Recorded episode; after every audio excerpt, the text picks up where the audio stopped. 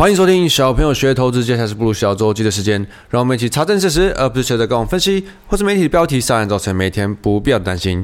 先祝大家新年快乐，龙年行大运，让我们一起龙年发大财。我今天大年初一，我来办公室的路上，人跟车真的超少的。每次过年的时候，台北就像是个很冷清的城市，空荡荡的。不过我真的蛮喜欢这种感觉的哦。不得不说，在台湾这种过年的感觉的气氛真的还是很重，因为我以前住过很多地方嘛，在美国圣诞节的时候，或在日本过那个新年，他们他们是跨年到像二零二四年的第一个礼拜是他们的过年嘛。我觉得在台湾的过年的感觉还是最有感的。过年前大家会回家聚在一起啊，发红包啊，聚赌啊，都是让人很温馨的感觉哦。然后过完春节，真的是新的一年开始，我是很期待今年龙年啦。为什么呢？因为这两三年来变得越来越迷信。我以前是真的完全不信算命啊，这种之类的，我以前有跟他讲过。但自从可能创业以来，就越来越不知道是随着年纪的增长，越来越愿意去相信这些事情。我觉得很多时候也不是相信，而是就会喜欢。找一些事情来让自己比较心安，或者是让自己知道，哎，什么事情可能是要注意的。对，如果他讲的不好，你就知道，哎，我什么东西可能要小心，你要注意点。那讲的好的话，我就知道我在什么时候，例如说我这个月，呃，最近的运气比较旺的话，我就会在看到机会的时候，自己可以更安心的去多做一点积极一点的操作。那为什么我很期待今年龙年呢？是因为我算我的流年啊，我是从。二零二四年的龙年开始会走一个比较几年的好的运，然后我过去六年哦，他说我过去六年的流年其实运气运势都是不太好的，一直到二零二四年才要开始一路转好，就像风筝龙高飞这种概念。而且我记得是在二零二一年的时候，他就跟我说，二零二四年你的运势才会开始转好。哎，你知道三年前听到这种事有多干吗？哎。你说我运势要很好，现在我要等三年，所以我真的从三年前等到现在二零二四的，所以我很期待今年，趁着照理来说流年好的这个运势的时候，我要多做一点我想做的事情。那我希望一切也可以很顺利。那我觉得这就是主要的原因呢，就是让自己更有底气的感觉。虽然我从小就不是很迷信，可是我一直记得我爸跟我说过，我阿公。在他们小时候的时候，有帮他们兄弟算过流年。那因为我爸他有五个兄弟嘛，那我印象比较深刻的就是，我爸说我阿公算流年的时候是在他们小时候哦，说我二伯会做学者。然后我二伯他现在是台大的，就是超级资深的元老教授。然后他说我爸是会做生意人，可是我爸以前是念外交系，应该是走政治的。就当很多同学是走。政治路线的有一些外交官啊，或者像是呃以前的台东市长胡志强，也是他的同大学同班同学。可是最后呢，因为各种因素，我爸最后还是选择了走商的这个路线哦。所以我其实一直都默默觉得榴莲这个东西真的很妙。虽然我的科学脑不知道怎么去解释这一种比较无法解释的事情，属于一个宁可信其有的这种感觉。然后那我大概就是可能每一季半年会去更新一下，注意一下自己的。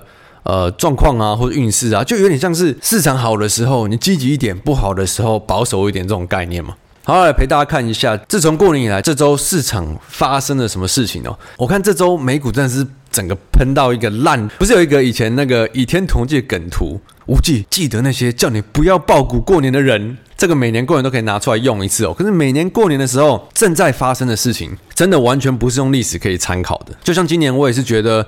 原本一月初到中的时候，那时候行情普普，我也并没有想要很积极的去抱股过年这件事情哦。一直到台积法说以后，整个风向就改变了嘛。你看，金流开始跑出来了，跑一些沉寂已久的 AI 相关的概念股。那我也是有一点，就是被市场被迫着把部位加回去的水位，一直到最后的一周，其实你就不太会去考虑要不要抱股过年这件事情，因为既然风向方向都跑出来，那你就是呃跟着市场就好，不用去想太多。那这周市场是有关科技相关指数了，纳斯达克、S&P、费半、萨这些都已经是喷到历史新高，不知道哪里去了。好，那我先来帮大家整理一下。首先是这个 FED 降不降息的一些说法，我们先来看一下最近最近一周啊，如果是媒体的讲话，他是讲鲍威尔再次打压三月降息的预期。但是呢，老鲍有强调，今年要开始降息是适当的策略。但 FED 它现在不会等到通膨要回到两趴才开始降息的，重点是何时开始降息嘛？但是呢，因为现在美国的经济成长其实很稳健的，代表他们其实不用很仓促去做决定。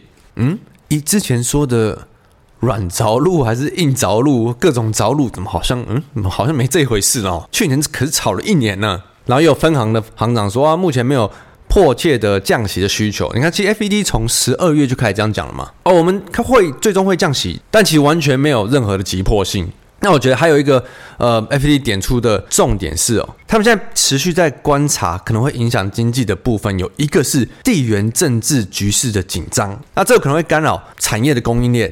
那有可能在引起通膨的压力，我觉得，我觉得这是非常可以理解的。反观华尔街说什么呢？瑞银认为 FED 将会在五月降息，靠腰啊！你们之前一直说三月会降息，不是吗？所以三月不会降息，你要说五月会降息，明明我从去年十二月 FED 讲的时候，我就理解的是二零二四年应该是下半年以后才会开始考虑降息嘛。那今年我觉得我自己的理解应该是降。两到三次的这种程度嘛，所以任何华尔街的投行跟你说的，呃，要降五次啊、六次啊、七次啊、三月啊或者五月，这些其实真的都不用理。十二月反应的一月好像没这回事，所以基本上来说，十二月的反应应该是正确的方向。所以，例如说什么美债啊、汇率相关的啊，什么的跟货币政策有关的。一月的反应其实都是让你有另一次切入的机会嘛。呃，前几集有个业配才讲到那元大 ETF 的美债还什么的，那那些在今年会降息的这个趋势的话，都还是有相当多的机会。只是就是你要知道自己可不可以买一个商品，你至少要放个半年或者一年的这种操作嘛。所以有关降息的定调，我觉得今年基本上下半年，那反正之前讲的任何都是八成会。不如预期的，但是我觉得今年很妙是，呃，有我自己有个 déjà vu 的感觉，就是市场去年市场其实整体来说，你看整个状况是没有很好，但是因为 AI，因为科技指数、科技股市场整个涨炸嘛。那二零二四年一开始我还以为哦，涨这么多了，或许我们可能会因为需要担心一些什么，呃，降息不如预期的啊这些事情。可是呢，AI 又是卷土重来，又是因为 AI 跟科技股市场又再度。创历史新高，而且就是一个涨的你也觉得虽然很多，可是好像又蛮蛮合理的程度嘛。因为 AI 的成长性真的是太猛了。那我等一下再一路带大家看一下，我觉得我今年注意到为什么我觉得这个喷烂的合理度。我是还蛮能接受的哦。讲到美国这，我先提一下川普哈。我觉得今年呃年底美国大选，川普要开始选了嘛，那感觉他好像今年是真的蛮有机会的。他最近讲话也是很狂诶，川普一直表示他觉得美股大涨都是他的功劳，只要他的民调领先的时候，股市都会发狂。而且他最近还是呛鲍威尔，如果他上任，他第一件事就是要把鲍威尔换掉，因为。鲍威尔一直在用政治操作，为了要使拜登可以连任，他的做法就是降息。要以政治的角度来看，哦，好像说得过去。可是还有一点哦，就是川普表示，如果他赢了总统大选，他要对中国的商品征收六十趴以上的关税。诶，这个贸易战真的会很夸张。而且川普讲的话，诶，干他真的会做，就是他会做什么事情不知道。如果年底选举川普要上的话，哇，这股市又会开始很刺激哦。好，这周呃，全球市场的 MVP 应该就是 ARM 安谋了吧？公布一个财报，当天晚上喷了五十几趴吧，一个晚上直接喷五十趴，真的很猛诶。ARM 到底到底在喷什么？不过说到 ARM，是不是应该先跟大家提醒一下 ARM 到底是做什么的？其实我觉得很多人跟我一样，就是如果你自己没有买这些公司的话，你不太。会真的去了解这些公司在做什么？那还是要帮大家科普一下，ARM 主要是在做半导体设计的软体，那它是用在 smartphone 智型手机的处理器的架构，所以基本上它在这些 IC 设计 IP 的这个领域，它是超级龙头，它市占率可能超过九成的那种。那光是 ARM 自己的 IPO 公告的时候，就有提到，全世界有超过七十趴的人口使用的是呃基于 ARM 架构处理器的产品。那这周公布了财报是。远远优于预期，营收创历史新高。那主要还是因为对于 AI 推动的前景，ARM 给出了远超于市场的乐观预期，所以它同步上修了二零二四年营收跟 EPS 的猜测。而且他还提到，公司随着越来越多的 AI 应用，这个需求动能的成长要开始加速，而且现在还只是刚开始。看到这个，你知道我第一个想到什么吗？就是去年三月的时候，黄仁勋黄大哥说 AI 是一个 iPhone moment，所以你看股价就知道，真的是就是这种。高潮式喷发，从去年开始，NVIDIA 点出 AI 趋势以后，你看一直到真的是最近哦，很多公司开始真的给出营收获利的贡献，加上今年的展望，都会因为 AI 在大幅成长的时候，股价就算已经很高，它在往上走，因为预期着接下来的成长性会更强，可能会超出大家原本就很高的预期，这是真的很值得兴奋的事情嘛？所以我，我我会觉得哇，最近的股价就算喷成这样。我会觉得哦，我我可以理解嘛。然后这礼拜封关之前，台积电有公布一月的营收，诶，是封关之前还是之后呢？忘记了。台积电公布一月的营收也是创下同期的新高，就是一月呃一月以来的水准的新高。一月的营收两千一百五十七亿，营收的年增率 Y O Y 是八个 percent。然后这周收封关以后，台积电 A D R 已经涨了十二趴了。如果下礼拜的三个交易日再继续涨的话，或许我们开红盘的时候，真的有机会看到台积电可能会涨停的程度哦。希望了，诶、其实我在过去的十，我第一份工工作到现在几年了，十四五年间，我看过台积电涨停，搞不好只有两次，我确定有一次啊，搞不好只有两次哦。那最近在 AI 的涨势已经涨到最新的这个美国讲到主张 AI Five，就是微软。辉达、博通、超微跟台积电叫做 AI Five。之前前一个是科技七雄嘛，就是 Apple、微软、Google、Amazon、Meta、Tesla、NVIDIA。在之前是 FAANG 嘛。那自从二零二三年开始，就是 AI 的时代，可能之后就讲 AI Five。其实我们小朋友学都一直在提倡，就大家要去知道这些公司的规模到底有多大。规模要怎么看？规模就去看他们的营收的大小嘛。你看台积电。一个月营收就两千多亿了，所以二零二三年的总年营收，台积电是二点二六兆元呢。你看这个规模有多大？那讲到刚刚这个做手机的处理器架构的什么 IC 那块的 ARM，在 IC 产业是龙头嘛，它的一年的营收大约是二十七亿美元，所以台币可能是八百多亿台币的年营收吧。所以你看台积电的这个规模有多大？那我们再把 ARM 跟它的呃相关比较有关的。产业同业跟台湾的比好了，台湾的 ICIP 产业的头市型是大概三百亿的年营收，而如果是智原，我我都拿成值排行榜上的让比让大家比较有个概念哦，智原的年营收可能是大概一百亿左右，所以在产业的这个大小规模跟龙头是完全可以，你用营收是可以看得出来的。所以为什么我们常常在呃我们的主轴节目里面笑那种营收一个月只有一千万两千万的？真的在国际上你是放不上台面的哦，这种公司你还要去跟它的涨跌在那边交易来交易去，然后去研究它后面的筹码啊，还有它为什么涨啊，这种的其实其实真的蛮可笑的。玩这种没有营收的公司，你真的不要说你是来投资上投资的，你是说你来赌大小的，可能还还还比较合理一点。然后我们再看到。美超伟，美超伟是今年的 MVP 股，Super Micro 今年已经涨了一百六十趴了。它在这周封关以后又续涨了十一趴，今年已经从三百美元涨了，又涨到七百多了。讲到这个，我突然想到，还可能还没跟大家提过，我今年会跟网络温度计合作啊，主要是因为呃，我 NBA 有个学姐。是在网络温度计啊，网络温度计主要是做一些呃大数据，它市场的一些数据资料排行啊这种之类的。诶，大家有空有兴趣的话可以看一下，就有很多很有趣的数据。那他们今天想要切一些财经的面向，所以我可能会跟他诶多做一些配合。那我自己很有兴趣的点是因为他们可以抓很多大数据，就例如说关键字，抓一个关键字你就知道诶，大家最近在 care 的是什么。例如说，我觉得很有趣就是。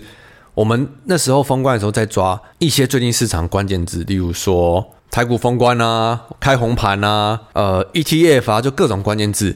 有一个有趣点，是因为我发觉从关键字里面，我就看得出来，很多人是搞不清超微跟美超微的。超微是 AMD，美超微是 Super Micro。啊，我是不知道为什么中文要取这个很容易让人搞混的这种取法。Super Micro 它是比较做这种伺服器主机的，这是一条龙的供应商的服务。所以它要做到很多 AI 伺服器相关的嘛，共同点就是这些公司的老板竟然都是台湾协同台湾人，那跟台湾的呃供应链的这些瓜葛也很深哦。然后光是有时候关键字查询，我就知道大家都误以为很多事情，就是因为现在最夯的就是 ETF 啊，大家都是想要投资，可是又不想努力，所以就投 ETF。那我光是让他们去跑关键字市值型的 ETF 跟高值率 ETF，跑市值型的 ETF，ETF 你会发觉查询出来的全部都什么高股息啊、利率啊、股息啊，所以很多人根本连高市值型 ETF 都搞不清楚。所以基于这些关键字的话，我就比较可以拿来去做文章啊，比较拿出来讲，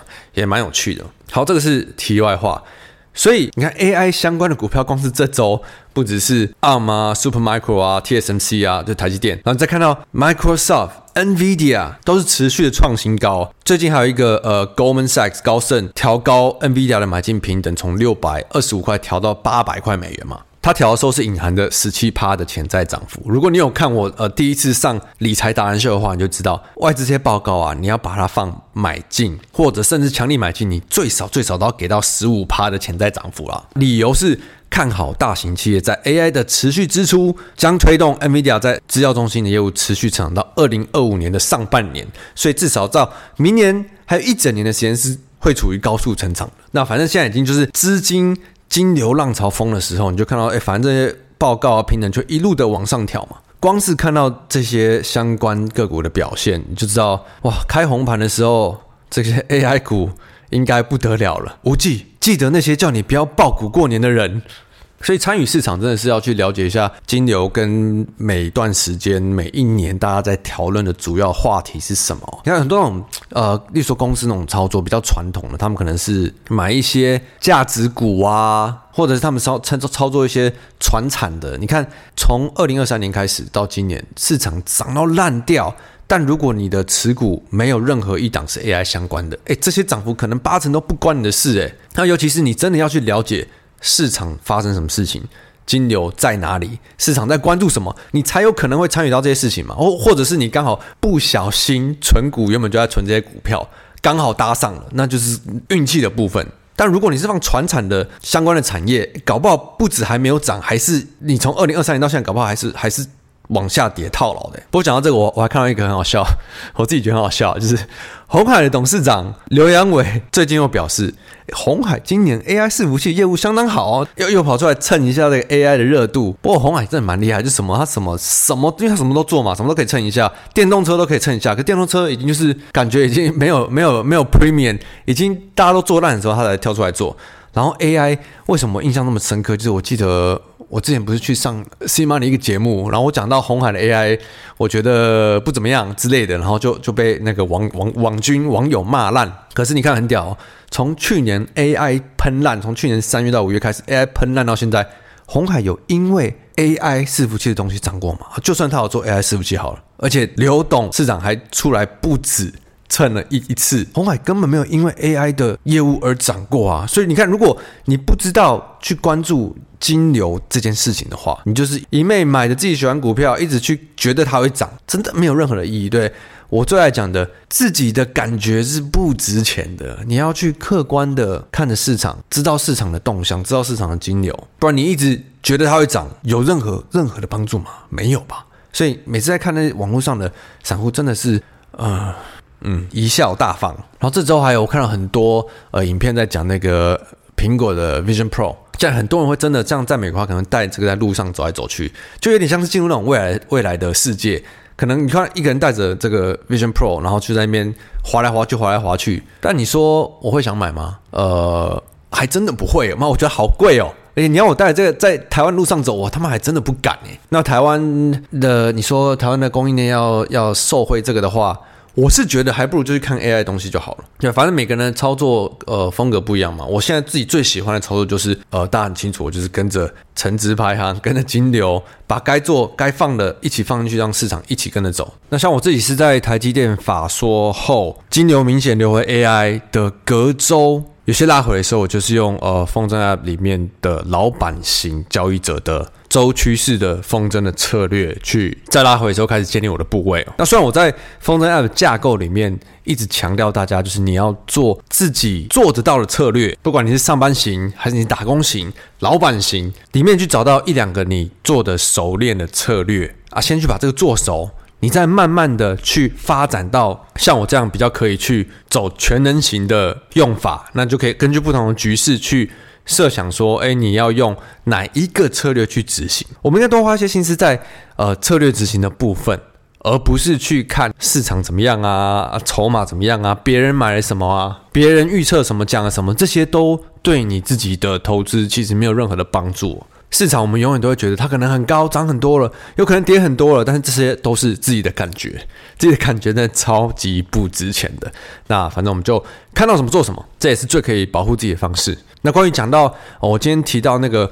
要怎么去了解这个公司跟产业的规模的事情？这个我们会在过完年后订阅版的第二季里面的新集数，呃，跟大家好好的解析你要怎么去认知这个规模的方式。差点忘记，这周还有一件非常精彩的事情，就是这周的中国股市。我记得我那天打开新闻的时候是看到什么哦，中国股市血洗上千档跌停，可是我打开。看盘软体的时候，明明看到中国股市是暴涨，什么四趴之类的。去研究，呃，我去看了一下，我才发现，哦，原来是真的是暴跌到中国政府基本上是表明了他们要救市的心态。那我们不是常常在讲吗？就是你绝对不要跟政府对坐。如果政府他是想要做多的，那个力道是很很猛的。所以光是这一周就创纪录，什么一百九十八亿美元流入中国股。股票的基金，然后这个好像是创下历史新高，因为上一次是流入新兴市场的什么两百零八亿美元之类的。那反正重点就是中国政府是表明了他们要救市的心态。那之后会不会大涨不知道，可是我们光是你看每一次什么国安基金啊，反正就这种东西发生的时候啦，通常都基本上是相对低点嘛。但如果你要去做。